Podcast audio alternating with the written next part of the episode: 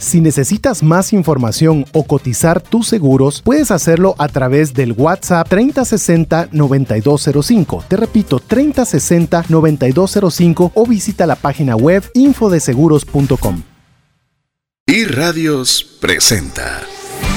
Hemos sido llamados a dejar una huella, a vivir una vida abundante y feliz. Es tiempo de pasar a un nuevo nivel. Es tiempo de una trascendencia financiera. Aprendamos a honrar a Dios con lo que tenemos a la mano para ser un canal de bendición a otros. Trascendencia financiera.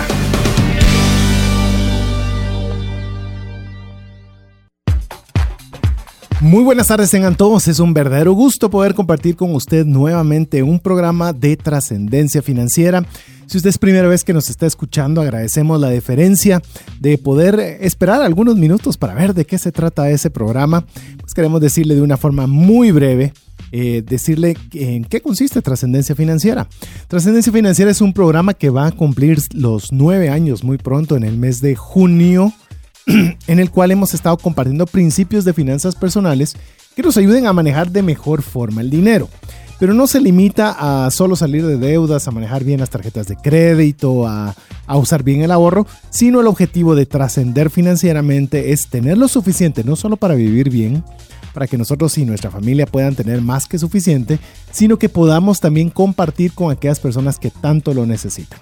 Así que eso es trascendencia financiera, poder eh, generar recursos para nosotros, nuestra familia, para honrar a Dios con lo, que, con lo que tenemos y principalmente también para poder compartir con el prójimo que tanto lo necesita. Así que si usted eh, ¿Cree que podría eh, recibir algún, algún consejo, algún tip relacionado con este tema? Pues bueno, usted está en sintonía del programa adecuado para poderle ayudar en este proceso.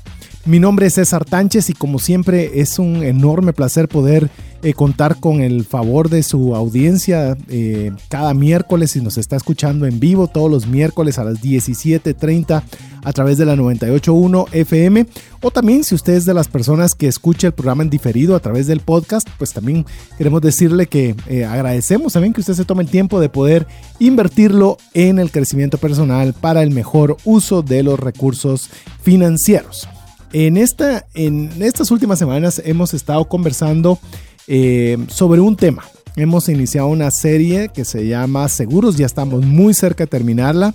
Queremos decirle que vamos a tener únicamente dos programas más, que va a ser el día de hoy y uno de cierre, de conclusiones, recomendaciones o preguntas que hayan relacionadas con esta, este, esta temática que hemos tenido durante las semanas pasadas. Eh, durante estas semanas, específicamente cuatro, hemos estado conversando de cuatro temas particulares. Hemos hablado en la primera semana, hablamos sobre el seguro de automóvil. También vimos el seguro de vida en la segunda semana. En la tercera, el seguro médico. En la cuatro, el seguro de vivienda, que fue bien interesante porque pensábamos que quizás no había mucho material donde poder hablar al respecto y al contrario, resultó como todos los programas que tiempo nos faltó para poder abarcar todos los contenidos y poderle darle herramientas para la compra inteligente de seguros. Y el día de hoy tenemos eh, un leve giro, ya que no vamos a irnos a seguros particulares o específicos, sino que vamos a conversar sobre todos aquellos participantes que tienen una función o un rol dentro del tema de seguros. Y usted va a decir, ¿y eso qué tiene que ver con, con las finanzas y qué tiene que ver con mi bolsillo? ¿Y qué tiene que ver incluso con la serie? Pues tiene que ver mucho, porque muchas veces nosotros podemos determinar ¿y por qué habría de comprar yo cualquiera de todos los seguros que han estado hablando y por qué no? Vamos a conversar el día de hoy respecto al riesgo. ¿Qué es realmente la, qué significa la palabra riesgo? Porque el riesgo es algo, eh, llamemos algo muy importante en el tema relacionado a seguros.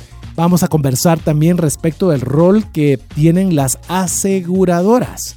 Realmente qué es lo que ellas hacen, qué es lo que realmente o deberían hacer o que nosotros conozcamos su rol o su funcionamiento principal. También dentro de los, las aseguradoras están los actuarios, que son personas que, que se encargan de de poder eh, determinar los costos incluso que van a cobrarse para seguros a través de cálculos matemáticos y estadísticos. Vamos a platicar un poquito de ese tema. Y eh, también algo que causa mucha inquietud, ¿cuál es la función de los corredores? ¿qué hacen los corredores de seguros? ¿Realmente vale la pena tener un corredor? ¿Por qué habría yo de ir con un corredor y mejor no comprar un seguro directo con la aseguradora? ¿Eso me beneficia o no? Entonces, todas estas, estas situaciones que están relacionadas a los seguros tienen una injerencia directa sobre quién cree usted, sobre todos aquellos que compramos un seguro. Porque no sabemos qué, qué, funcionan, hasta dónde deberían saber, qué tanto me deberían indicar, qué tanto debería saber yo, qué tanto alguien me debe de apoyar. Porque si usted se ha dado cuenta, ha habido mucho, pero mucho conocimiento que se ha impartido en estas semanas, una gran cantidad de variables que uno dice, ¿y en qué momento voy a poder yo saber cuál es el seguro ideal? Porque esa es tal vez la pregunta, la pregunta más recurrente en mi caso, que soy corredor de seguros, ¿y cuál es el seguro que usted me recomienda? Es una de las preguntas más difíciles de contestar porque no tiene una respuesta directa, depende de muchas variables. Y si yo que me dedico a esto todo el tiempo, pues imagínese ya la persona que conoce muy poco, eh, pues obviamente puede estar sujeta a comprar algo que no necesita, comprar algo que, tal vez está corto a sus expectativas o necesidades. Y todos estos... Eh, jugadores, por decirlo de alguna forma, o players se le llama en inglés, que es un poquito la palabra más acertada, pero todos aquellos participantes, voy a denominarlo, pues obviamente eh, ejercen una función particular para que puedan em, podernos ayudar a tomar buenas decisiones ah, financieras. Así que ese va a ser el tema que vamos a estar conversando el día de hoy. Y como ha sido la costumbre, no estoy solo. He estado eh, bien acompañado de diferentes eh, personas que representan a instituciones de seguros, en las cuales tienen un amplio conocimiento en el mercado y el día de hoy no es la excepción. El día de hoy me está acompañando Mario Enríquez. Mario, antes de que les salude a ustedes aquí en cabina, les voy a contar brevemente un poco su, pues, lo que ha hecho principalmente en su área profesional para que usted pueda tener alguna idea de su persona. Él es administrador de empresas con maestría en mercadeo. Tiene una especialización en seguros de vida, salud y previsión social de Madrid, España, de la Universidad Pontífica de Salamanca. También tiene diplomados en actuariado para no actuarios. Eso está bien interesante. Vamos a decir que nos explique un poco, porque de por sí la palabra actuario puede usted decir, ¿y qué es un actuario? Ya le vamos a comentar un poco qué es un actuario. Tiene su posgrado en ciencias actuariales en la Universidad de Anahuac, México tiene diplomados en gerencia y liderazgo y una experiencia en el mercado de seguros en la rama de daños, riesgos técnicos y personas por más de 24 años, además de ser catedrático de maestría para la licenciatura ejecutiva y licenciatura en administración de seguros de Universidad Galileo. Así que eh, es una persona que admiro mucho, que tiene mucho conocimiento y que seguramente nos va a ayudar a poder eh, compartir cómo todos estos grupos de interés, le digo grupos de interés porque todos tienen un interés particular, eh, tienen esta influencia dentro del tema de seguros y cómo eso nos puede ayudar a nosotros para atenuarle un beneficio en una compra inteligente y una utilización adecuada de nuestros recursos. Sin más, bienvenido Mario aquí a la cabina.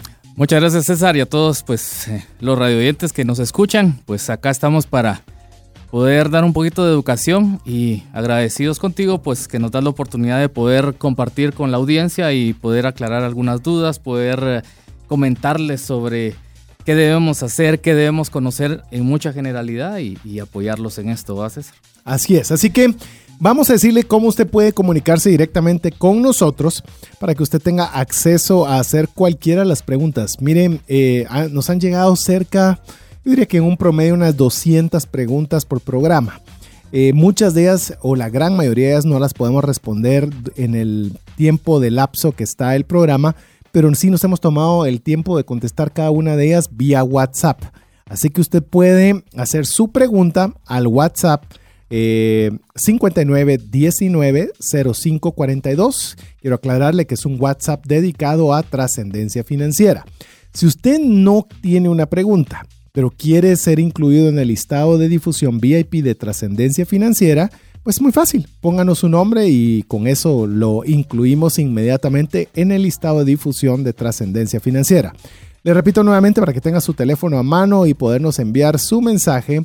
Es 59 19 05 42. Con esto vamos a la introducción de nuestro primer segmento.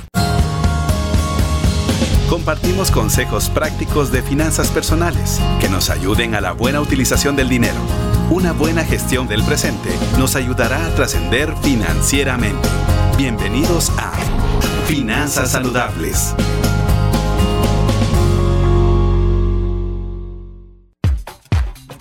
Así es, agradecemos el favor de su sintonía y los mensajes que desde ya nos están llegando al WhatsApp dedicado de trascendencia financiera, que usted puede enviarnos, ya, insisto, ya sea preguntas o bien solo ponernos su nombre si quiere que le incluyamos en el listado de difusión VIP de trascendencia financiera para que sepa que vamos a tratar en los programas alguna duda en particular o bien estar informado de todo lo que suceda a través del programa. Le repito, el número es 59190542. Ya nos están llegando bastantes mensajes. Eh, sí, va a ser difícil poderlos tener. Sergio Jiménez, Raúl Díaz, Mario Ramírez, Cintia Sandoval. Bueno, todas las personas que afinamente nos están comenzando a escribir. Le repito una vez más, antes de que entremos al tema. Gracias Roberto Muñoz, también ya vas a ser incluido en el listado de difusión de trascendencia financiera. Puede ser que usted tenga una duda, le recuerdo, va a ser duda sobre, mire, el rol de la aseguradora, el rol de un corredor de seguros, eh, qué es un contrato, qué es una póliza, todas esas cosas, palabras confusas, hoy las vamos a tratar de explicar. Actuariado, le digo, muchos corredores de seguros, creo que le le puedo decir que no saben exactamente qué es un actuariado y un actuario y le puedo decir que yo tengo una buena idea, pero hoy creo que voy a quedar bastante claro con esa idea. Le repito una vez más, WhatsApp dedicado a trascendencia financiera 59190542. Si no tiene ninguna duda ni inquietud, simplemente déjenos su nombre y le incluimos en la lista de difusión. Pero bueno, entremos eh, un poco con el tema eh, que nos atañe el día de hoy. Cuando hemos estado viendo las últimas semanas los diferentes tipos de seguros en los cuales pues obviamente cada uno tiene una función específica y hemos tratado de ver eh, cómo estos eh, de alguna forma nos apoyan para que no tengamos un desastre financiero. Pero creo que hay algo que es muy importante que puede ser la piedra angular de todo el tema que tenemos el día de hoy, que es la palabra riesgo. La palabra riesgo que es obviamente la posibilidad de que algo suceda. Yo creo que has de tener un término mucho mejor que el que yo estoy utilizando, pero esa posibilidad de que algo suceda es realmente, llamemos, el corazón de un seguro. Así es, y es que lo que sucede es de que eh, la idea está muy bien. En términos generales, el riesgo, como bien lo dice César, es la posibilidad de que ocurra, pero tiene que cumplir ciertos requisitos y entre los requisitos que pueda cumplir es que debe ser incierto, fortuito y de consecuencias económicamente negativas o dañosas. Entonces aquí ya estamos eh, descubriendo un poquito que el riesgo te evalúa algo que no sabes y que es algo fortuito que no sabes tampoco cuándo te va a pasar. Pero es algo importante que evalúa las consecuencias negativas que te puede pasar, ya sea en un bien material o en una persona que te produce un daño. Y es curioso con las, con las eh, características que mencionaban. Y amigos, quiero decirles que incluso cuando uno está, eh, llamemos, relacionado con la industria de seguros, uno tiene que ser medio abogado, le digo. Y es más trabajo casi de abogacía. Eh, que tema de ventas. Por eso usted tiene un corredor de seguros, vea principalmente si es bien minucioso con cada uno de estos detalles, porque cada una de las palabras que mencionaste ahorita son diferentes. O sea, no, porque uno los oye como cosas muy similares, pero son totalmente diferentes una palabra de la otra. Así es, e, es, correcto. Y vamos a hablar más adelante un poquito de, quién me vende el seguro y qué debo detectar en la persona que me está vendiendo el seguro, porque tiene que manejar esto. La persona que me vende el seguro se vuelve un asesor. Entonces, obviamente, si si el acontecimiento ha de ser posible, quiere decir que existe una posibilidad de que me va a ocurrir algo. Pero si el acontecimiento es imposible que suceda, pues obviamente no tengo nada que perder. Y aquí viene la disyuntiva en si tomo o no tomo un seguro y es a lo que eh, está dedicado el programa. La debacle financiera de que si no tengo el seguro, lo vi como un gasto y en algún momento dado tengo esta pérdida que aquí como dice es algo que es fortuito, es algo incierto porque tú no quieres hacerte daño ni quieres hacer daño a la otra persona. Ni enfermarte ni chocar tu carro. Por supuesto. Entonces, cuando te ocurrió, no sabes qué hacer. No podías planificar, no tenías una cita para eso. Exactamente, entonces por eso es que debemos de entender que el riesgo puede pasar en cualquier cuestión. Y la filosofía del riesgo es algo que puede pasarte eh, tanto eh, a tu familia como a tu vehículo, como a tu fábrica, pero se trata de diferente manera. Y esa de diferente manera es lo que yo tengo que saber qué tengo que hacer. Si yo nunca me enfermo, yo siento que estoy gastando en el seguro médico. Si yo nunca me choco, estoy gastando en el seguro médico. En el seguro de auto. Eh, eh, eh, perdón, el seguro de auto.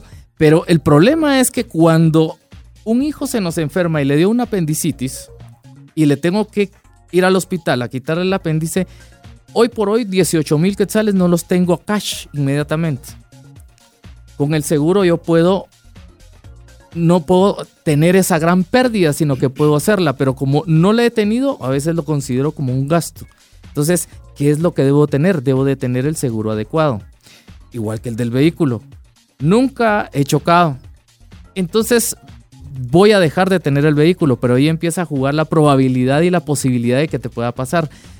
Y a veces hablamos de las leyes y hay una ley que se llama la ley de Ah. Murphy y que es cuando pasa. Vas a Ah, usar- Murphy. Ah, ¿Quién, entonces, quién inventó esa ley Murphy? El problema de esa ley es que me pasa cuando menos lo estoy esperando. Y Para los amigos que no saben cuál es la ley de Murphy, ¿por qué no les contás qué es la ley de Murphy? Bueno, la ley de Murphy se basa en que ocurre siempre cuando yo no estoy esperando algo. Así es. Puedes estar 99% de las veces que no te sucedió nada y uno dices, bueno, pero por ese 1% no importa y ahí es donde entra mi estimado Murphy, ¿verdad? Que uno lo deja de tener algo y ¡zas! Ahí es donde pasó algo. Mencionabas algo, Mario, y quiero ir, aden- eh, quiero que vayamos eh, a- aportando a lo que bien nos estás eh, compartiendo. Recientemente tuve eh, la necesidad de llevar a una de mis hijas al hospital.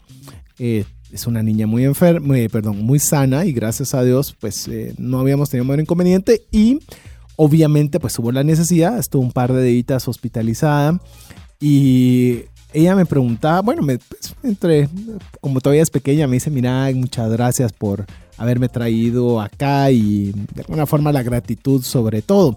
Entonces, eh, le compartí que obviamente, pues si bien es cierto, teníamos que hacer un pago porque está, si usted ya nos escuchó los demás programas, pues obviamente está la palabra deducible y pagos adicionales que uno tiene que realizar.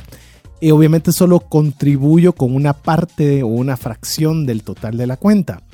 Eh, y me dice mi hija, y mira, cómo algo, alguna pregunta me hizo relacionada con el seguro y me hizo recordar por qué fue que yo me metí, en, por lo menos en la oficina tenemos mucho énfasis en seguro médico, es una de nuestras fortalezas. Y me hizo recordar por qué es que yo estaba en el, en el, o sea, por qué habíamos volcado mucha de nuestra atención a eso. Y me puse a pensar realmente los orígenes. Y los orígenes son, eh, miren, usted puede ser que tenga una dificultad económica en su casa, seria. Y es dura y es difícil. Pero yo me recuerdo cuando una persona me habló y me dijo, mire, yo cuando se enfermó mi hijo y no tenía dinero para poderlo llevar, o sea, es una angustia más dura que incluso a veces no darles de comer. Y mire, se me quedó grabado, pero de veras se me quedó así como, como, ah, como que me lo hubieran grabado en fuego. Es decir, cuando viene una necesidad complicada de salud, pues realmente eh, hay dos preocupaciones. La preocupación de que se recupere la salud y la preocupación de dónde voy a sacar los recursos para eso. Entonces cuando, cuando uno lo tiene claro, de veras claro, entonces uno ya dice, bueno, tengo que hacer algo para que al menos cuando sucede eso me preocupe de, de la recuperación, en este caso, de la salud de mi hija, más no me preocupe por lo que tenga que pagar yo en ese momento. Entonces los seguros de alguna forma eh, vienen a tener, a tener un rol importante en el riesgo. El riesgo puede tomarlo eh, de dos formas. Realmente se pueden hacer varias, pero dos por lo menos para que lo entendamos bien. Una es usted lo cede a una entidad, como en este caso la aseguradora, o dos, usted lo asume. Es decir, yo voy a asumir ese riesgo. Es decir, si yo me enfermo, yo pago la cuenta. Es decir, si usted no hace nada, usted está asumiendo el riesgo. Así es. Pero en el momento de la contratación de un seguro, usted lo que está diciendo, si yo llego a estar con una complicación seria de salud, yo no quiero ese riesgo. Así es. Yo, yo lo voy a ceder a una institución que esta institución va a decir, ah, ok, tú quieres que yo me encargue de la parte principal de la cuenta, enhorabuena. Pero pero me vas a pagar una cantidad de dinero mensual, trimestral o la forma sea que usted haya pautado de pago a cambio de yo tener ese riesgo. Así es, y es que lo que sucede es de que en algún momento dado nosotros eh, debemos de, definir y, tener una, diferencia entre lo que es un riesgo y una expectativa. Porque, por ejemplo, eh, yo puedo tener la expectativa cuando compro un número de billete de la lotería. Y César, sucede algo que a veces gastamos en expectativas y se nos va la plata en esas expectativas, pero no nos importa si perdimos o no. Pero cuando tenemos el concepto del riesgo a que podemos perder algo que a nosotros nos duele, en este caso eh, podría ser la pérdida de, digamos, de mi auto porque no lo tenía asegurado o no previne eso, o también la pérdida de, de una cantidad de dinero que no tenía por no prever tener el tema del seguro. El seguro no es que tenga que comprar un seguro grande. Tengo que comprar un seguro que cumpla mis expectativas como persona, pero también que me cubra los riesgos que yo puedo tener. Entonces puede ser que yo no pueda pagar una cantidad tan alta para un seguro de gastos médicos, pero sí puedo tener el seguro de gastos médicos adecuado para medir este riesgo. Entonces cuando hacemos eh, eh, la balanza de cómo administrar ese riesgo es porque yo he identificado qué es lo que quiero y qué es lo que debo hacer como familia, como empresa y como persona individual. En ese sentido, debemos nosotros de estar muy abiertos a escuchar, porque a veces el dinero lo, lo dejamos llegar en falsas expectativas. Porque tengo la expectativa de que yo voy a adquirir algo por esa inversión y regularmente no lo tengo. Mientras que cuando tengo eh, esta pequeña protección, le voy a llamar yo en algún sentido de la palabra, eh, eh, por ejemplo, si vamos a hablar un seguro de automóviles, no tengo para cubrir mi seguro, pero debería de pensar, Dios no lo quiera, la consecuencia que debo ocasionar si yo colisiono a alguien, ya es responsabilidad mía porque yo estoy conduciendo esta maquinaria. Y entonces, si yo soy el culpable de esto, ¿cómo voy a salir de esa deuda?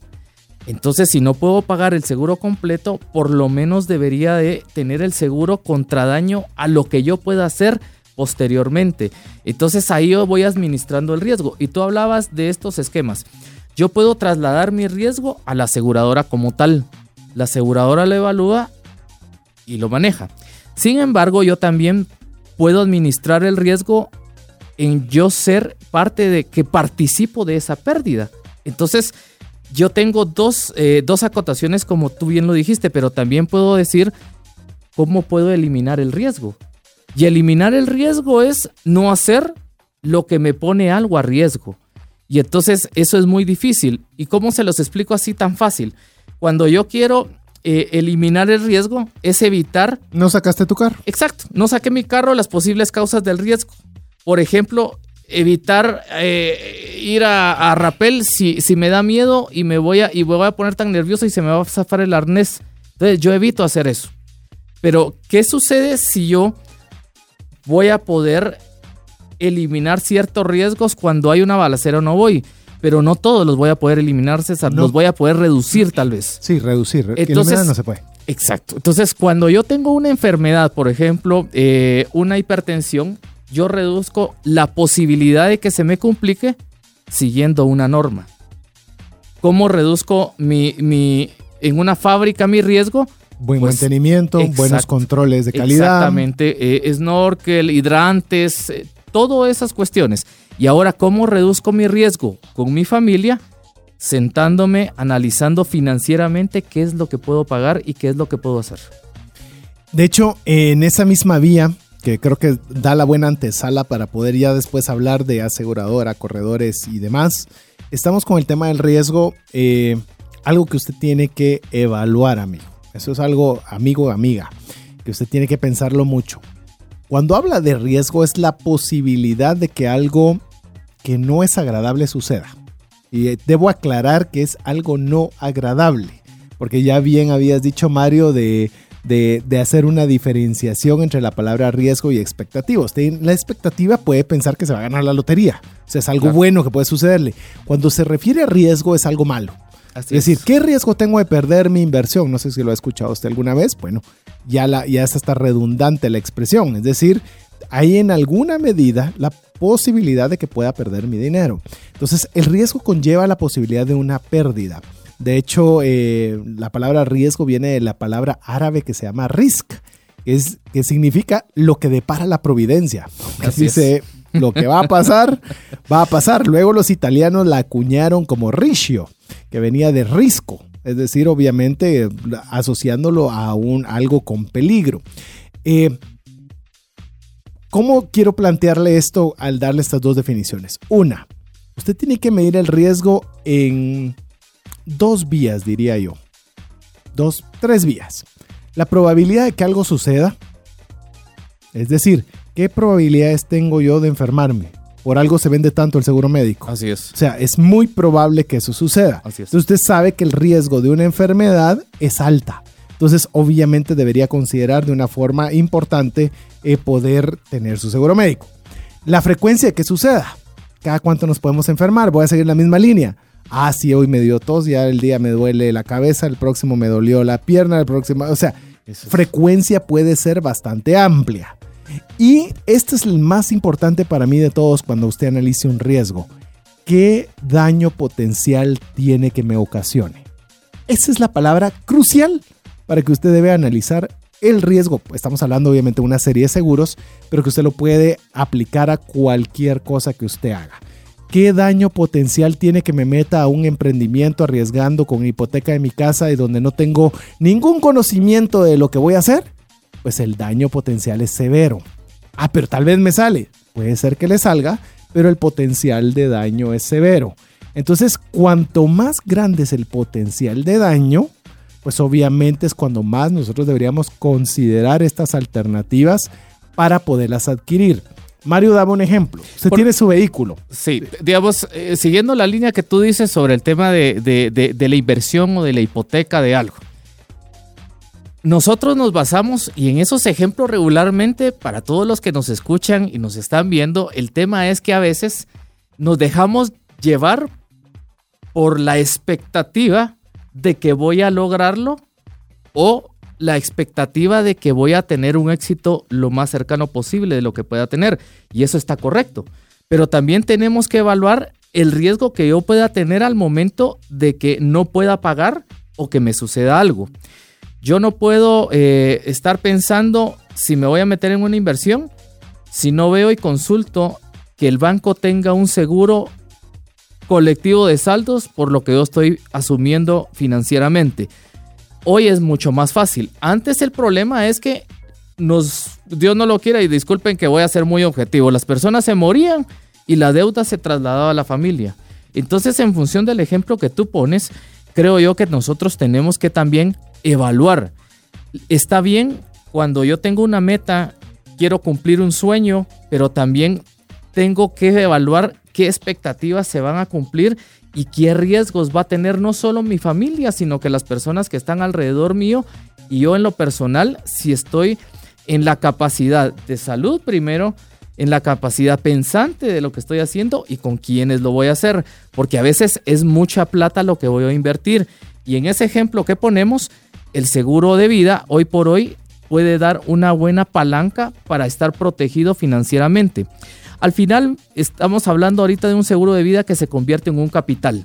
Y este capital da a los beneficiarios que yo estoy generando. Si yo estoy invirtiendo en una hipoteca y ya me di las consecuencias de riesgo, al momento de que yo tenga un fallecimiento que a como va la vida puede ser en cualquier momento, todo ese capital se distribuye en la deuda y en las personas que tenemos. Así es. De hecho, ahí, eh, tal vez con ese pensamiento, vamos a hacer ya el primer, la primera reflexión eh, y el primer corte del programa, pero quiero dejarle eso muy claro. El daño potencial es crucial que usted lo considere y lo analice. Eh, Mario mencionaba el seguro de vida. ¿Qué daño potencial tiene que la persona que, que provee los ingresos a la casa llegue a faltar en el hogar? Si la respuesta del riesgo y del daño potencial es enorme, pues por supuesto que tenemos que contratar un seguro de vida. porque aunque no queramos que suceda, si llegase a suceder, el daño financiero sería catastrófico. Ah, pero yo tengo un carro, como bien mencionaba Mario, y no me alcanza para pagar todo el seguro. Bueno, usted tiene dos formas de verlo. Uno, el costo de su auto y el costo del daño que le va a ocasionar a otros vehículos, a otras propiedades y demás. Si usted está dispuesto a perder su carro, pues bueno, al menos contrate el daño que puede hacerle a los otros, porque va a ser más alto que lo que pueda valer su vehículo. Así es. Entonces, así es donde usted comienza a poder dimensionar de acuerdo a sus posibilidades qué riesgo está dispuesto a asumir y cuáles está dispuestos a ceder. Pero con esto, esta reflexión lo le vamos a dejar nuestro primer corte en el programa, no sin antes recordarle que usted puede dejar cualquier duda relacionada o simplemente dejarnos su nombre si quiere ser incluido en la lista de difusión VIP de trascendencia financiera al WhatsApp 59190542. Le repito, 59190542. Ya regresamos. ¿Te has preguntado qué pasaría financieramente si fallece la persona que genera los ingresos en casa? ¿O si se tendría el dinero suficiente para afrontar una enfermedad u hospitalización en tu familia? Una mensualidad de seguro te permite restablecer un ingreso en caso de fallecimiento, tener los recursos para pagar una necesidad médica o reponer un patrimonio como una casa o vehículo. Cotiza tu seguro en Central de Negocios al PBX 2386 9520 o al WhatsApp 5995 4444. Búscanos en Facebook y Twitter como arroba trasciende más. WhatsApp exclusivo para trascendencia financiera. 59190542.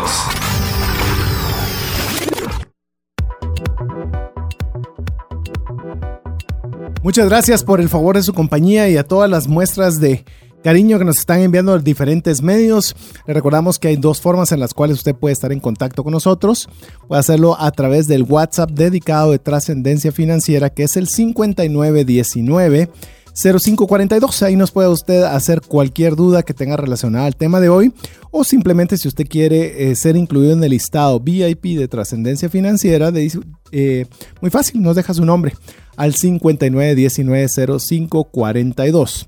Estamos compartiendo con usted su servidor César Tánchez junto a Mario Enríquez, referente de los, llamemos todas las partes que están involucradas en lo relacionado a seguros. Hemos visto y, estuvimos platicando, eh, creo que con alguna buena amplitud relacionado al riesgo, que básicamente es la esencia sobre la cual pues tenemos que sentar la base para determinar la compra o no de un seguro. Entonces, cuando nosotros tenemos un riesgo, nosotros hemos determinado si lo queremos asumir.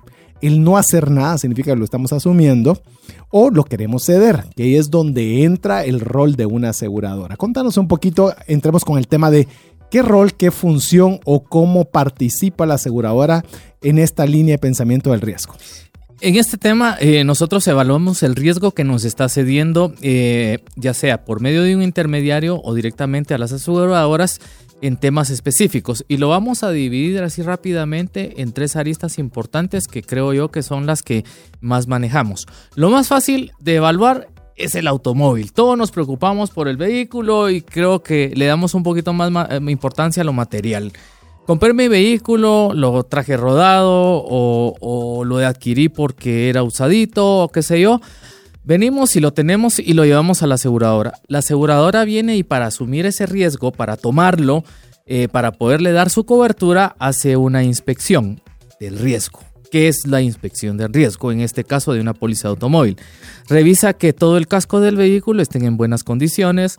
Revisa que el vehículo pues le funcione todos sus eh, eh, sistemas eléctricos, computadora, si tiene bolsas de aire que estén activas, etcétera si no tiene daño eh, que se, sea visible y en algún momento dado pues eh, que no tenga ninguna complicación eh, general del vehículo. En ese caso, la aseguradora lo evalúa, asume el riesgo y dicta una tarifa. Al dictar esa tarifa, el asegurado pues está de acuerdo, compra su póliza y voy a aprovechar para decirte que es un contrato bilateral entre la aseguradora y el cliente que está firmando su póliza. ¿Por qué? Porque el asegurado tiene la obligación que mediante el pago de una prima de seguros, ese es el coste del pago de, porque me van a cubrir la posibilidad de mi riesgo al momento de un accidente, entonces eh, el asegurado tiene la obligación de pagar y yo tengo la obligación de cubrirle el siniestro que esté cubierto. Y aquí es donde tenemos que estar, eh, digamos, claros en que hay cuestiones que sí están cubiertas y hay cuestiones que no están cubiertas. Entonces ahí es donde debo de buscar el papel general del corredor para poderlo eh, platicar con ese tema, con el intermediario, de qué es lo que me cubre o no mi póliza de seguros. Ya vamos a hablar un poquito más adelante, es el tema del asesor, del, intermediario.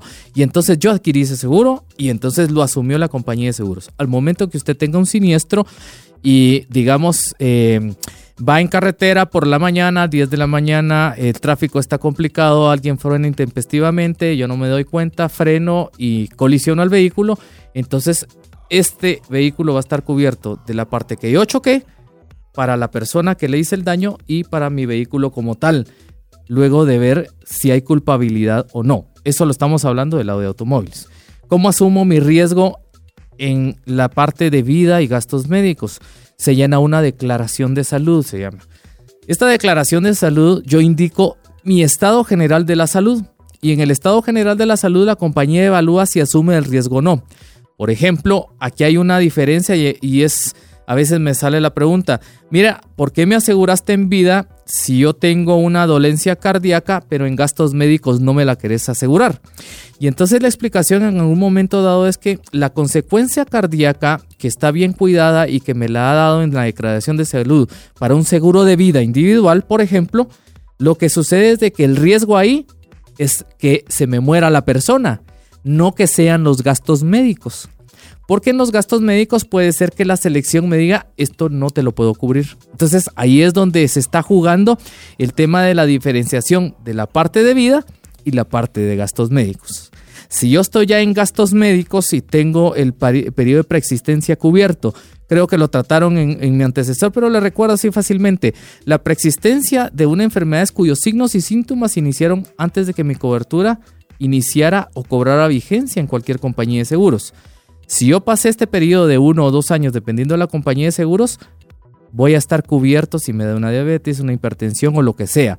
Toda la parte de gastos médicos. Entonces tenemos dos aristas. Vida, gastos médicos, automóviles y luego vengo con la póliza de incendio de mi casa y de mi fábrica.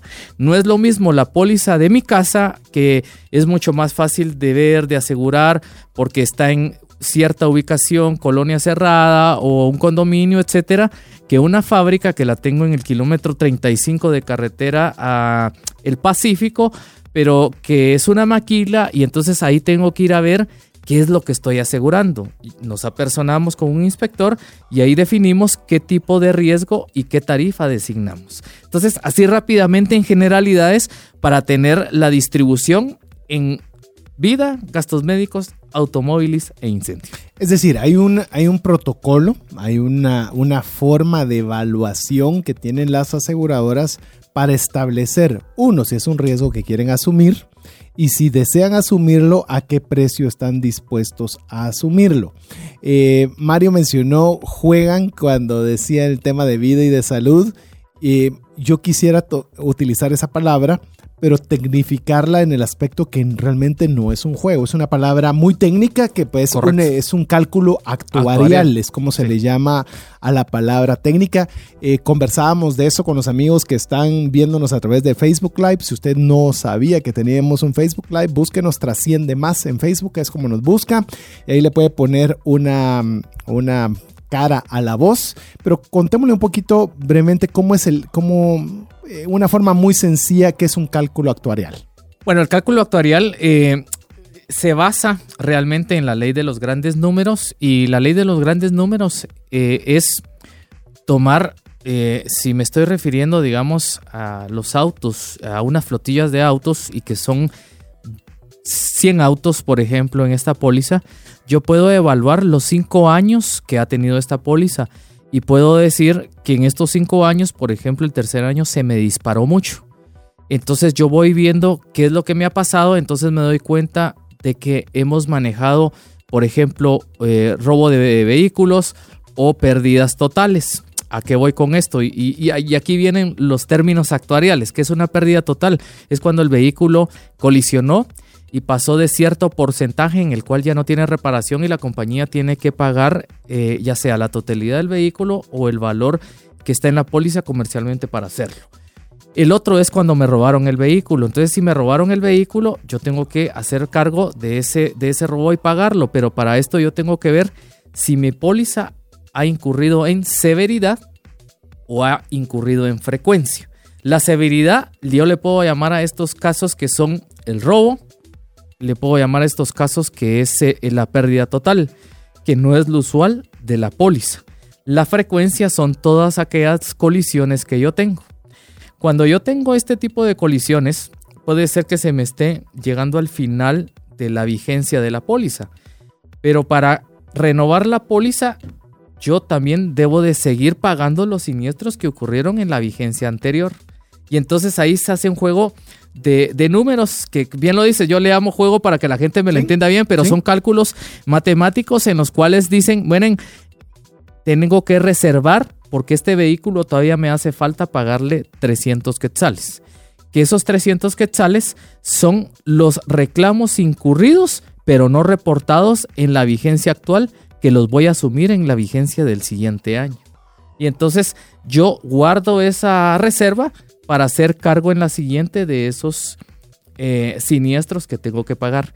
Por eso este que eh, este, este, esta, esta cuestión actuarial me sirve para ir fijando qué es lo que tengo que hacer en cuestiones de primas, en cuestiones de reservas y que no suceda una debacle financiera en la compañía de seguros al momento de que yo no tomé en cuenta estas reservas de los siniestros que voy pagando y no di los incrementos en primas suficientes para poder soportar la administración del riesgo de esta póliza. Vamos a ir por partes, para irlo, irlo manejando de una forma que quien no ha escuchado jamás estos términos no los puede entender.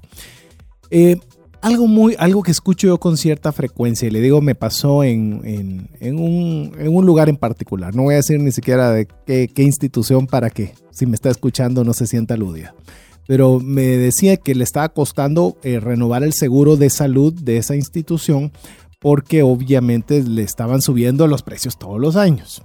Entonces, cuando obviamente nos, nos asignan como sus corredores para ver qué estaba sucediendo, resulta que de lo que ellos pagaban, o sea, en gastos de salud, sobrepasaba cerca del 300% en, digamos, lo que erogaba la aseguradora versus lo que recibía en pagos de, de costos de seguro.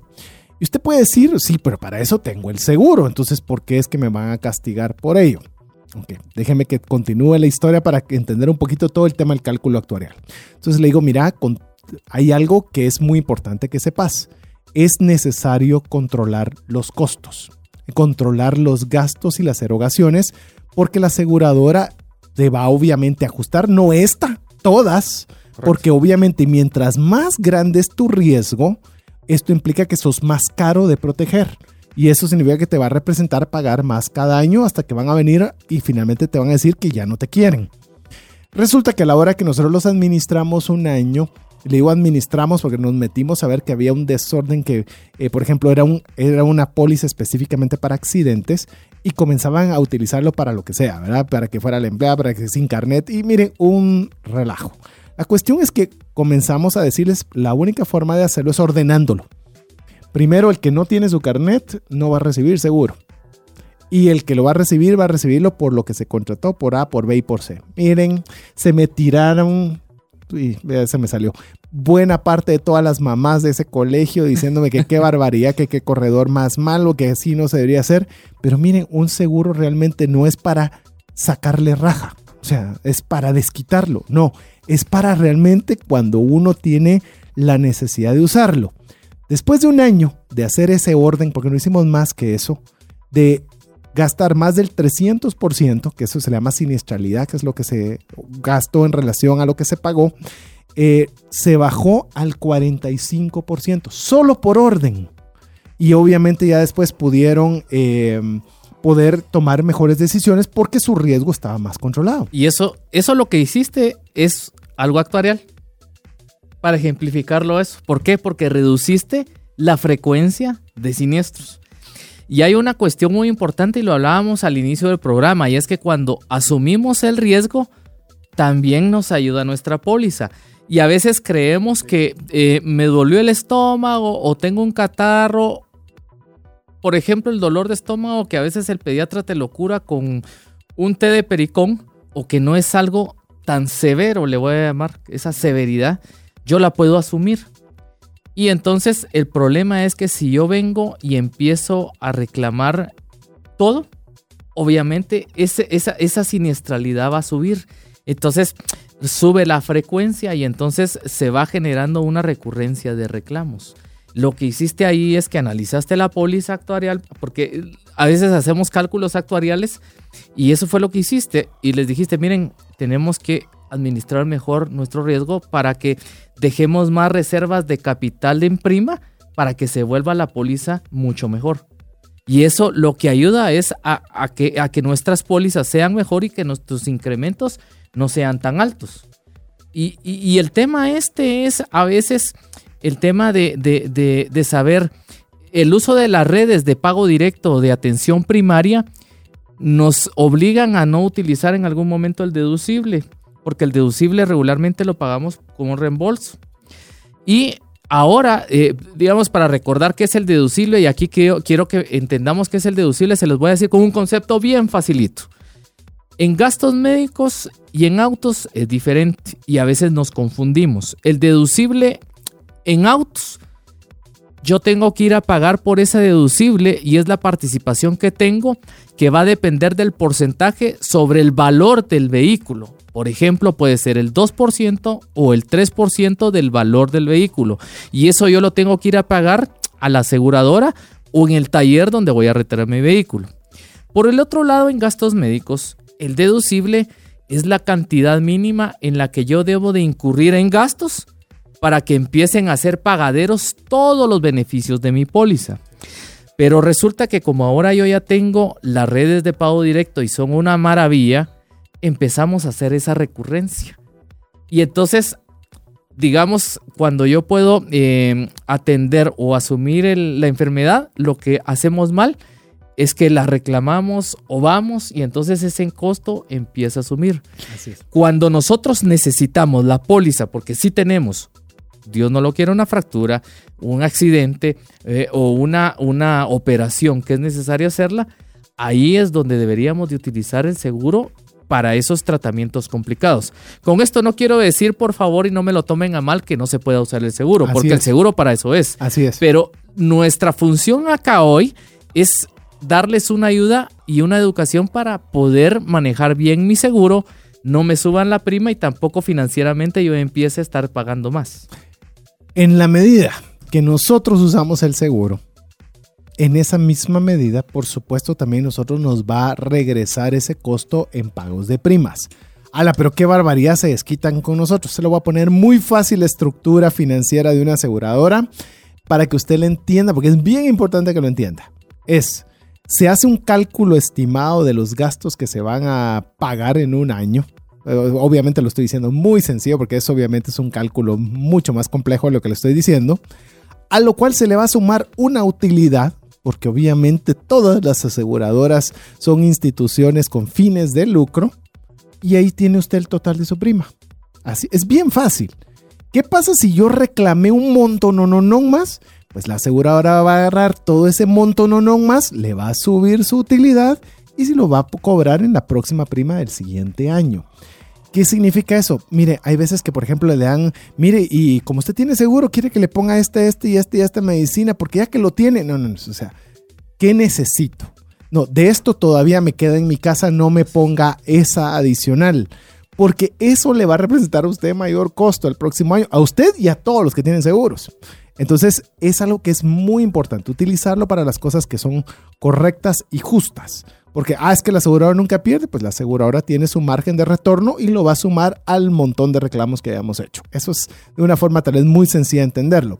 Que esto viene al respaldo de una aseguradora. Que alguien puede decir, a la, eh, que bien se oye, pues la aseguradora dice que va a cubrir un carro y a todos los carros que choque, pero así lo hace por un montón. Eh, ¿cómo sé yo de que a la hora de la hora va a tener la suficiente plata para respaldar cuando se me caiga la casa, cuando entre al hospital?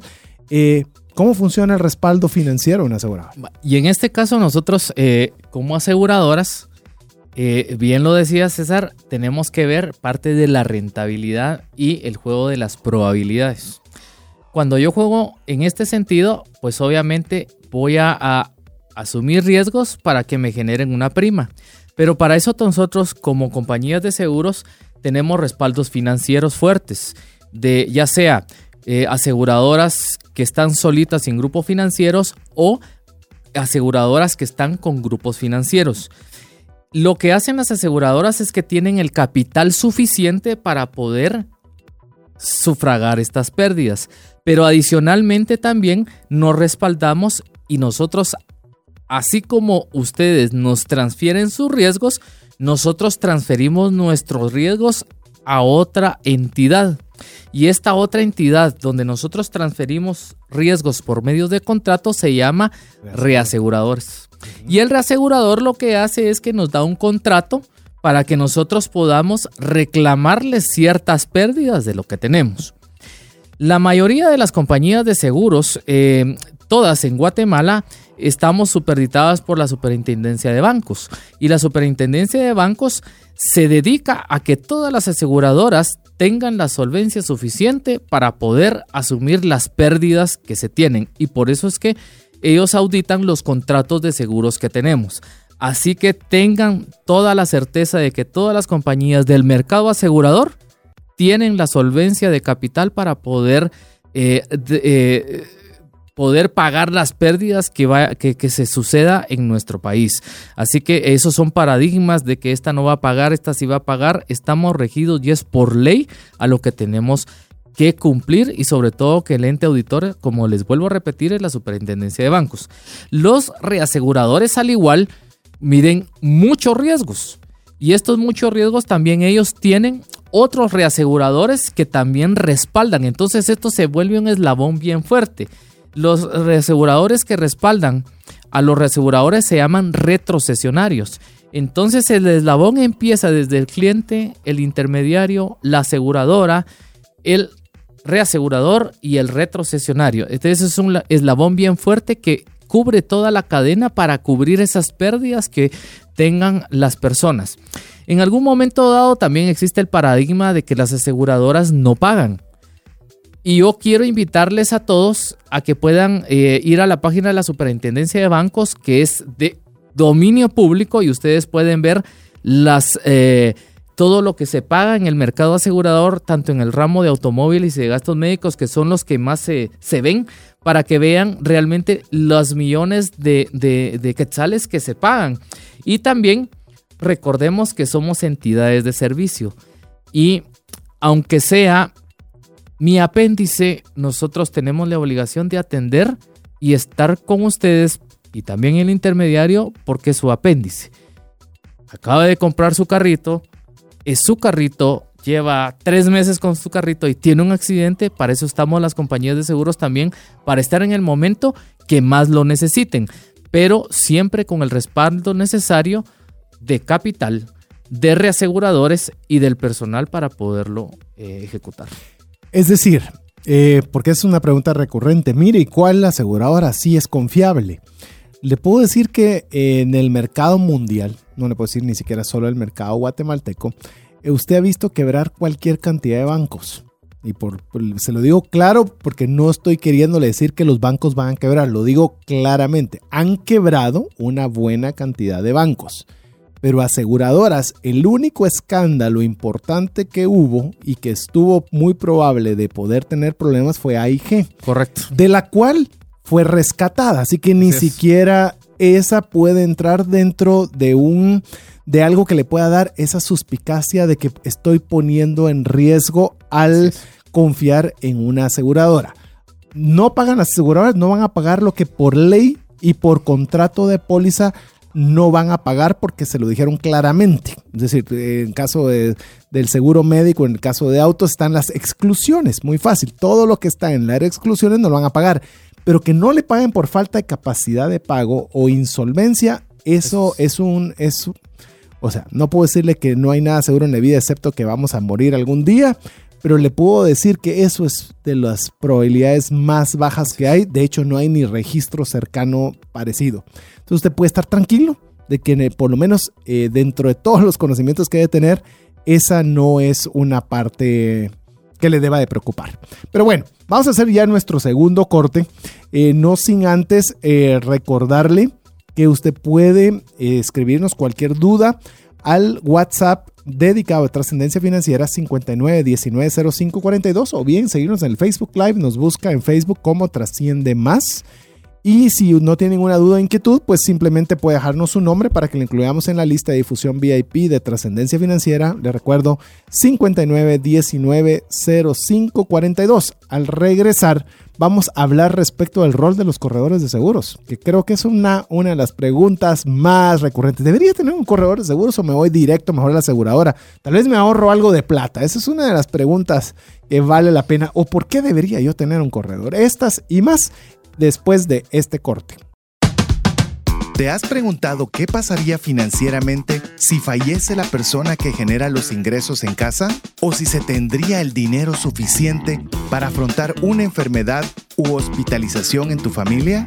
Una mensualidad de seguro te permite restablecer un ingreso en caso de fallecimiento, tener los recursos para pagar una necesidad médica o reponer un patrimonio como una casa o vehículo. Cotiza tu seguro en Central de Negocios al PBX 2386 9520 o al WhatsApp 5995 4444. En Facebook y Twitter como arroba trasciende más. WhatsApp exclusivo para trascendencia financiera. 59190542. Así es, usted puede escribirnos al WhatsApp dedicado a trascendencia financiera por dos razones principales. Tres, pues. Una, para ponernos, para ponernos cualquier pregunta o inquietud que tenga sobre los temas que estamos tratando. Dos, si usted quiere ser incluido en la lista de difusión en la cual le contamos todas las noticias relacionadas con trascendencia financiera. Y tres, ¿por qué no? Saludarnos también y darnos sus comentarios del programa. El WhatsApp dedicado a trascendencia financiera es 59 19 05 42 no le dio tiempo de anotarlo, se lo repito nuevamente, 59 19 05 42. Saludo a su servidor César Tánchez junto a Mario Enríquez que estamos hablando de todos los participantes dentro del tema de seguros para que usted pueda tener eh, un buen conocimiento de cómo funciona, a manera que se le puedan quitar muchas inquietudes en el tema de la contratación de una póliza de seguro cualquiera que ésta sea. Hemos hablado sobre el riesgo, sobre las aseguradoras. Nos toca hablar sobre los corredores de seguros. Aquel que está llamándome, que quiere una cita, que me quiere vender, que a cada rato me deja WhatsApps, me envía mil correos electrónicos. Y yo creo que lo único intención de este personaje es venderme algo que realmente a veces tenemos esa percepción sobre cualquier tipo de vendedor, no voy a mencionar uno en particular, pero creería creo que el tema de los seguros es uno muy recurrente. ¿Qué podríamos decir dentro de todo este sistema que hemos estado platicando? ¿Cuáles dirías que son las principales funciones en las cuales interviene el corredor de seguros? Bueno, primero que todo, eh, la pregunta clásica es, ¿sirve o no sirve tener un intermediario o un corredor de seguros? Yo les quiero decir que definitivamente sí. Las aseguradoras en algún momento no podemos ser juez y parte y yo soy de esta filosofía. Siempre debe haber una persona que pueda velar por los intereses de el asegurado y también que entienda los intereses de la aseguradora con base a qué? Las condiciones de su póliza y las exclusiones que debe hacer. Entonces el intermediario es una persona que hace un papel importante en lo que ustedes van a adquirir como seguros, cualquier tipo de seguros que tenga. Y, digamos, em, yo acá eh, tuve la oportunidad en algún momento dado de eh, dar una charla a corredores de seguros. Y yo les decía que a estos corredores de seguros que no todos los comerciales consiguen los mismos resultados en un mismo mercado, ni un comercial no logra el éxito en todos los mercados, porque no todos los vendedores presentan las mismas aptitudes y actitudes que uno pueda tener. Yo lo refería en cuatro tipos de vendedores y es en los cuales nosotros tenemos que estar claros y hacia dónde tenemos que ir. Ahorita me están escuchando tanto personas interesadas en el seguro, audiencia de la radio, pero también amigos corredores de seguros que no me dejarán mentir. Hay Voy a hablar de los tres primeros tipos de vendedores rápidamente. Hay un vendedor que es toma pedidos, que solo tiene orientación baja hacia la venta y también hacia los clientes, pero se dedica tan solo a tomar nota, pedidos, pasar las cosas y, y no tenemos mayor complicación, no hace nada y nunca resuelve.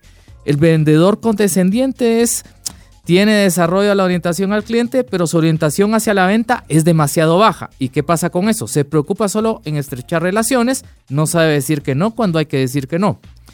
Y hay un vendedor que es el agresivo. Tiene una alta orientación hacia la venta, baja orientación al cliente y destina todo a captar, a hacer esto, pero al final no resuelve y no hay una relación cálida. Y aquí viene el tipo de vendedores que se vuelve el intermediario o eh, corredor de seguros. Es un vendedor consultor. ¿Por qué? Tiene una alta orientación al cliente y a la venta. Quiere decir que cuando va a vender un seguro, sabe lo que está vendiendo, pero adicionalmente sabe lo que necesita el cliente. Y fíjense que se vuelve tan fuerte porque esta determinación de conseguir los objetivos de venta y estrechar las relaciones se vuelve tan grande que hay intermediarios de seguros que se vuelven muy amigos de la persona que le vendió el seguro. Entonces está logrando una estrecha relación. También una vez cerrada la venta, cuida ese vínculo para toda la vida. Y se comporta como un consultor ofreciendo asesoramiento para resolver los problemas del cliente e incrementar los beneficios de ambos. Y aquí es cuando este, este, este, tipo de intermediario se vuelve alguien importante en la vida. También tengo eh, convencido de que parte de que así como tengo un buen abogado, tengo un buen médico, tengo un buen tallerista, tengo un buen profesional arquitecto, etcétera, tengo que tener una persona que me oriente en el tema de seguros. Si es un seguro de vida, me va a orientar el capital exacto que yo le voy a dejar a mi familia.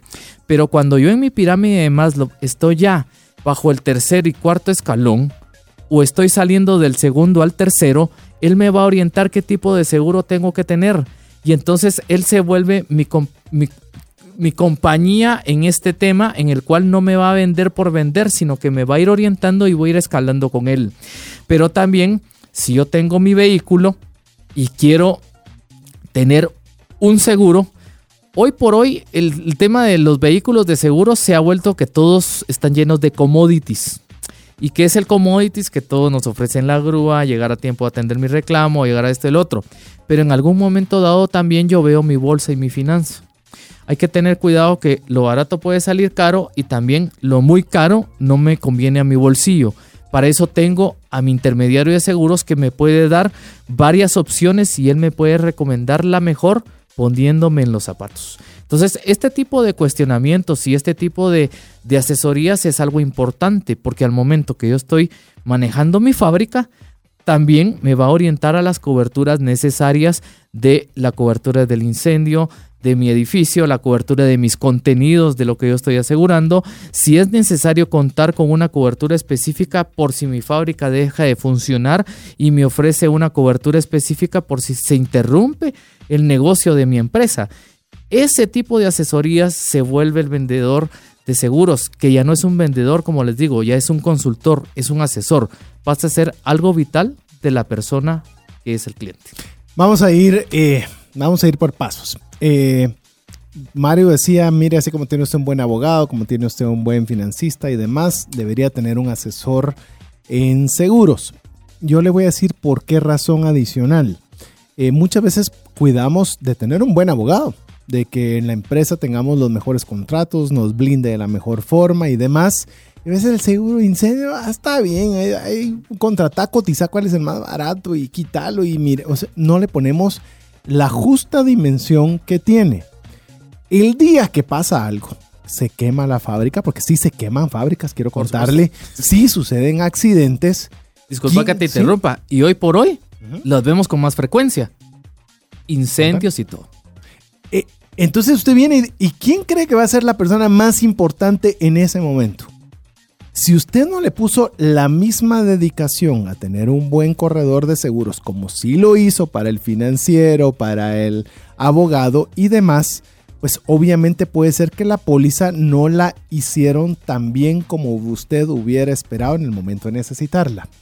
Entonces, eh, ¿por qué razón esto es importante? Principalmente hablamos de incendio ahorita, de una fábrica, de, algo complejo, eh, un edificio y demás es porque esas, ese tipo de pólizas eh, cubren lo que usted pide. No sé, llamémosle, no es como una póliza de seguro de vida, que es muy sencilla en, su forma de estructura. Se muere, paga. No se muere, no paga. Así, así de fácil. Pero en otro tipo de pólizas, la caldera, por ejemplo, los que son las, las, industrias que tienen calderas, tienen su propia estructura para calderas. Es decir, hay definiciones particulares para eso.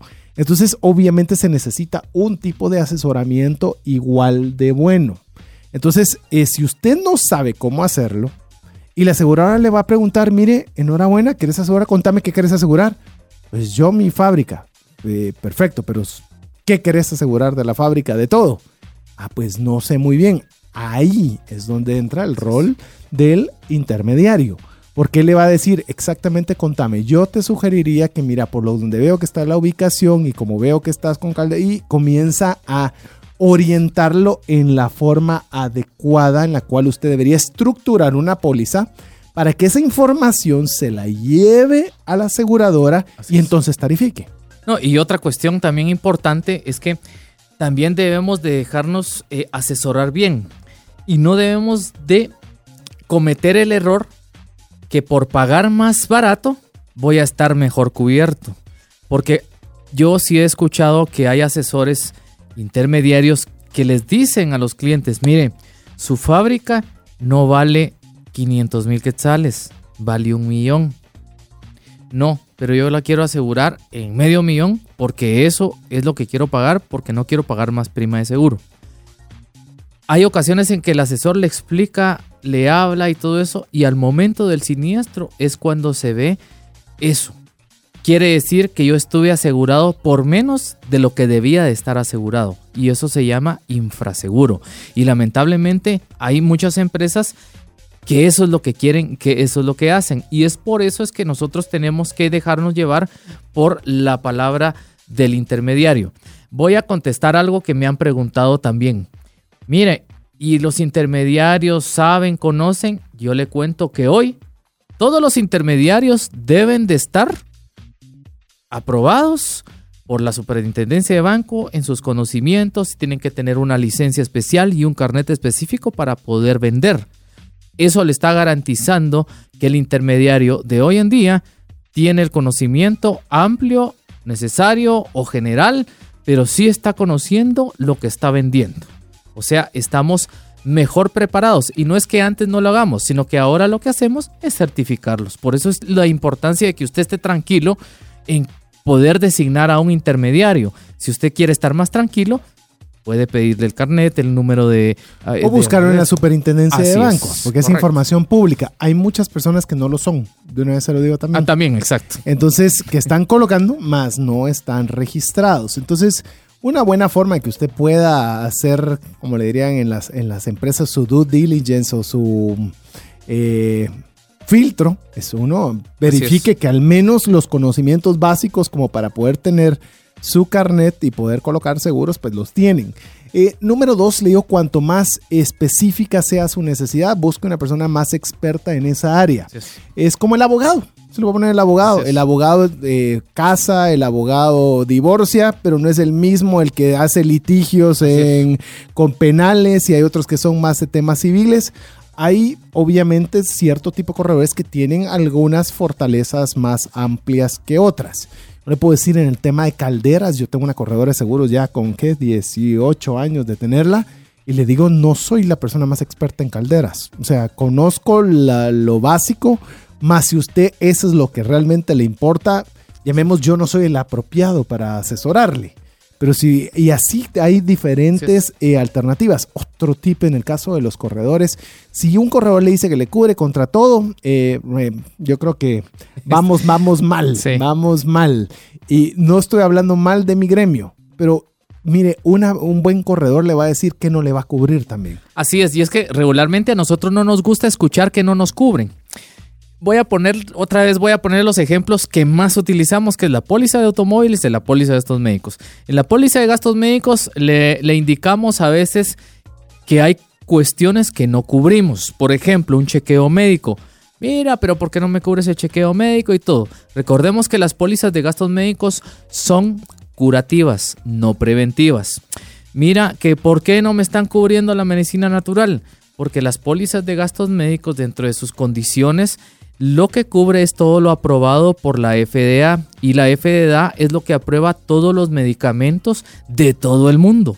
Y la medicina natural es muy buena, pero no está aprobada por la ciencia médica. Entonces, eso no lo puede eh, aprobar la compañía de seguros. Por decirles un par de estas. ¿Qué pasa con la póliza de automóviles para todos los que nos están viendo y nos están escuchando? La póliza de automóviles, el problema es que ahora el decir que la póliza es de todo riesgo no quiere decir que una persona que vaya en estado de ebriedad esté cubierto. Por favor, eso sí tengámoslo claro y a veces sucede. Y disculpen que tome toque el tema, pero sucede. Todas las compañías hoy por hoy tienen un enduso específico. Por ejemplo, en todas las condiciones de automóviles está excluido eso. No está permitido ni por ley. Así es. Ni por ley. no hay que ir mucho. La, la ley Exacto. Está por encima de, la, Así es. de todo contrato y no. Va. Y todavía si las compañías de seguros por una condición particular hacemos una excepción y dependiendo de los grados de alcoholemia todavía cubrimos algo, un par de deducibles y si no ya no. O sea, todavía estamos permisivos, cosa que no debiéramos de hacer porque es algo que la ley no lo permite, no hay que hacerlo. Pero bueno, e, eso pasa, pero debemos de estar claros. Otra cuestión es que cuando llegue el asesor usted no se sienta que cuando a veces le dice el asesor de, no el intermediario, sino que el que le va a atender la emergencia y le dice, mire, vamos a asumir el riesgo nosotros, y usted diga, sí, pero es que yo no tuve la culpa, yo no quiero ser, déjese orientar un poco, porque no necesariamente cuando nosotros no colisionamos, no es que no tengamos la culpa porque yo, yo estoy en mis facultades o etcétera, sino porque a veces no vimos que había un alto, que era una avenida donde venía la otra persona y sí llevaba la vía, o hay situaciones en las que se expone uno por otras cuestiones. Entonces hay que dejárselas llevar y por eso existen este tipo de cuestiones. Pero para eso también su intermediario le va a apoyar y le va a dar esa seguridad correspondiente. Yo creo que algo importante que usted eh, puede saber que es importante tener un asesor o un corredor de seguros es porque también he escuchado, mire, pero es que eso es como, yo veo a las aseguradoras como las líneas aéreas y a las agencias de viajes como que son los corredores de seguros. ¿Para qué los necesita si uno ya lo puede hacer todo y esquivarse esa parte? Bueno, eh, cuando usted hace, porque he escuchado este ejemplo en, el pasado, le digo, eh, cuando usted quiere ir de viaje sabe que va a ir de Guatemala a Madrid, por decir cualquier cosa. Usted sabe y no hay variantes, pero en los seguros hay N cantidad de variables. Y en la variable que usted no consideró, ya hablamos de Morphy, ¿verdad? Esa variable resulta ser la que usted pues más necesitaba. Entonces es muy importante que usted tenga un corredor de seguros eh, no va a ganar, no le va a costar menos porque se vaya directo con la aseguradora. Eso te iba a decir, César, eh, ya se me olvidó ese punto. O sea, el hecho de que yo no tenga corredor de seguros no quiere decir que la aseguradora me va a dar algo más barato. Ya está definido el precio, ya está definida la tarifa, ya está definido la prima que se debe pagar por ese producto, por ese riesgo. Entonces, no lo hagamos. 30 segundos le voy a decir, si usted quiere hacerlo directo, lo puede hacer pero le recuerdo que el proceso administrativo de juntar el reclamo, el formulario, las recetas y presentarlo por reembolso a las compañías de seguros es bastante engorroso y tiene que cubrir estos requisitos que a veces como persona individual se nos complica. Para eso está el intermediario que le asesora y le indica qué debe presentar a la compañía de seguros. Y eso pasa también con los reclamos de automóviles, que es lo más... Hablamos de estos porque son los más recurrentes, recurrentes ¿verdad? Pero por eso es que es importante el intermediario. Sí, otro factor importante del corredor de seguros es por la asimetría de la información. ¿Qué es la asimetría de la información? Es cuando una de las partes tiene más información que la otra. La aseguradora conoce perfectamente sus condiciones de su póliza, con los beneficios que da, cómo lo va a pagar y demás, pero la parte compradora no los conoce. Eso se le llama simetría, es decir, ahí toda la información recae sobre una de las partes y le pone a usted en una desventaja terrible, porque usted no sabe cómo manejar esa diferencia de información entre una y la otra parte. Ahí es donde interviene el asesor de seguros. Un buen asesor de seguros, un buen corredor de seguros, debe poner su interés en usted. Y aquí está mi amigo Mario que representa una aseguradora. Pero lo he dicho mil veces, mi relación con las aseguradoras trato de ser la mejor relación que pueda haber en el mundo, pero realmente quien me paga a mí mis frijolitos son los clientes. Así Porque es. Ese es a quien el corredor de seguros debe tratarle de explicar de la mejor forma lo que de otra forma sería muy difícil de entender. No, y no solo a ti, también a nosotros. Porque al final el cliente es el que va a pagar la prima. Y entonces eso es lo que nosotros debemos de evaluar. Eh, nosotros eh, tenemos una evaluación general y al final quien sufre las consecuencias es el consumidor y el consumidor final es el cliente. Nosotros eh, nos guiamos por la intermediación y le damos lo que es. Es más, recordemos que ahora la opción de compra de todos los productos, incluyendo los seguros, ya no es la misma de hace 20 años. Hoy puedo mandar a mi grupo de WhatsApp preguntando, miren, ¿Qué les parece este seguro? ¿Qué les parece este intermediario? ¿Qué les parece esta aseguradora? Y se vuelve una decisión diferente. Es más, nuestros clientes también ya están un poquito más preparados. Por eso es lo importante de que también nosotros demos la asesoría, demos la educación correspondiente y por eso es que pues la invitación que nos hace César es para eso, para poderles generar a ustedes comunicación, entendimiento y un poco de educación sobre este tema ese es que es tan complejo. De hecho, ya no hay letras chiquitas, porque antes se decía, mire, es que los, contratos de seguros, ¿dónde está la letra chiquita? Específicamente para los contratos de seguro, las pólizas, no hay letra chiquita. Si no hay, me gustaría decirle que hay, pero no la hay. Todo es ya un tamaño estándar. Lo que pasa es que obviamente cuando usted que necesite comprar una póliza de seguro, se va a poner a leerlo absolutamente todo ahí es donde también entra el tema de confianza, donde el asesor de seguros le va a decir, mira, dentro de todo esto, lo importante que sepas de tus coberturas principales son estas. Y lo que tenés que tenerle más cuidado es todo esto que no va a estar. Dentro de lo que me dijiste, estas son las mejores alternativas que considero para tu persona. Así es. Y es que lo que sucede es de que también recordemos que eh, a veces es molesto, pero es mucho más fácil saber lo que no me cubre que el resto que no está en eso está cubierto. Y entonces no lo entendemos. A veces son 27, 28 exclusiones de gastos médicos, pero son 2.600 enfermedades del manual de Merck que están cubiertas. A veces son 30 eh, exclusiones de automóviles o 15 o 20 las que se tengan en la póliza, pero todo lo demás está cubierto. Y tú lo has dicho bien. A veces, a pesar de que es área 11, tengo, no leo toda la póliza como, como cliente está el intermediario para que nos diga qué es lo que debemos de hacer. Yo creería que básicamente usted tiene, eh, o digamos las funciones o roles del intermediario, son cinco, son cinco. O es lo que usted debería esperar de un corredor de seguros. La primera, la descripción.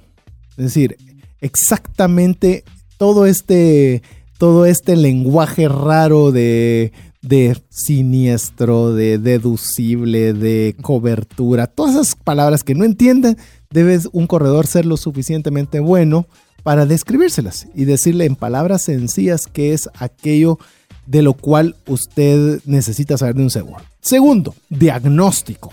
Debe poderle decir, bueno, y en base a esto, ¿qué realmente es lo que necesitas? ¿Qué es lo que te gustaría cubrir? y en base a eso le, va a, aplicar el punto número 3, asesorarle y decirle, bueno, ya que te expliqué cómo funciona, ya que me indicaste qué es lo que tratas de buscar, en base a eso, quiero que me digas, eh, yo te doy mi opinión sobre lo que considero que podría ser mejor. Luego viene el cuarto punto, él le va a ayudar a implementar esa póliza. Porque una cosa es que usted sepa, otra cosa es someterla a la compañía. Y por último, y no menos importante, darle el servicio cuando usted lo necesita. Claro, y eso es lo que debemos de escuchar. Bueno, aprovecho para dar un saludo a Silvia Ruiz de Flores que nos va escuchando, a Timoteo Ardón también que nos está escuchando, a Alejandro Estrada y compañía ahí eh, que nos están escuchando. Ya nos vamos a, incorporar ahí también. Eh, muchas gracias por, por toda la sintonía que nos tienen. Pero sí, importantísimo de verdad y es algo que debemos de, de, tomar claro y a veces es un paradigma.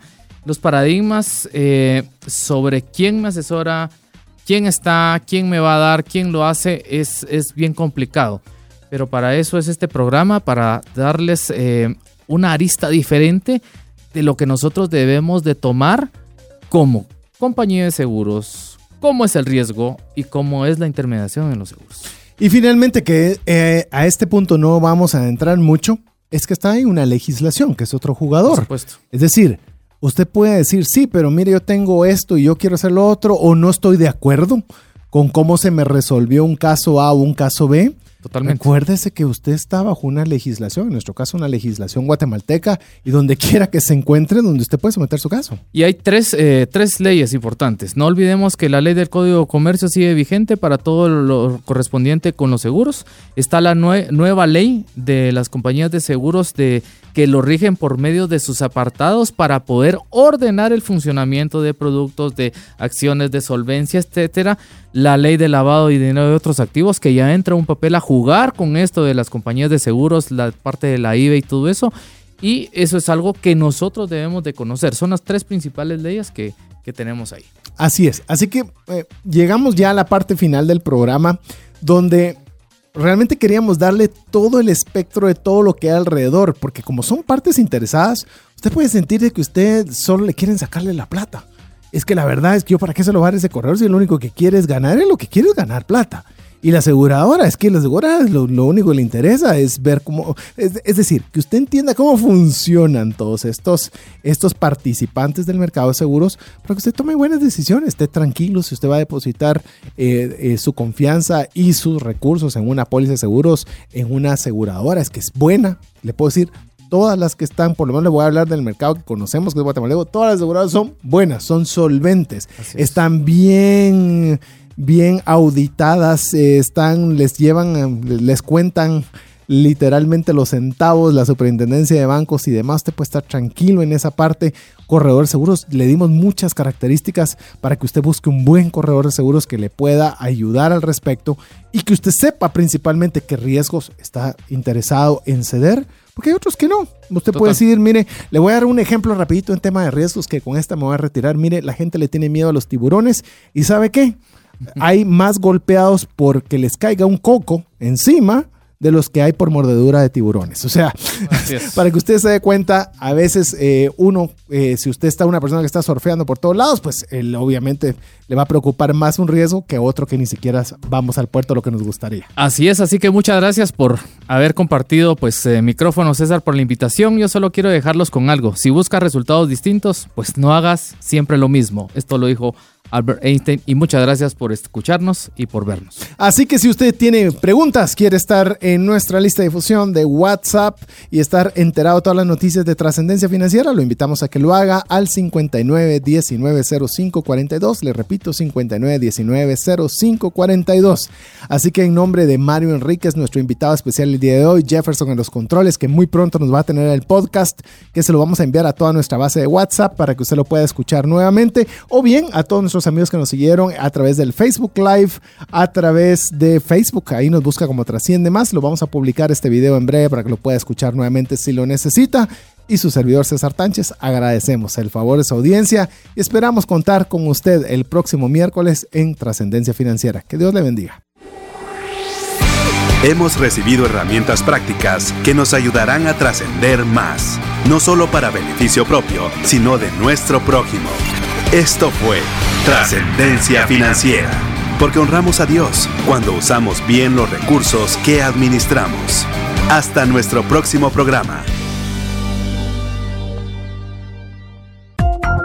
Esta es una producción de iRadios Guatemala Centroamérica.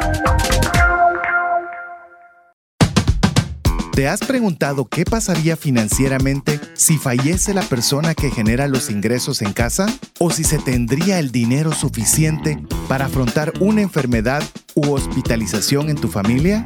Una mensualidad de seguro te permite restablecer un ingreso en caso de fallecimiento, tener los recursos para pagar una necesidad médica o reponer un patrimonio como una casa o vehículo. Cotiza tu seguro en Central de Negocios al PBX 2386 9520 o al WhatsApp 5995 4444.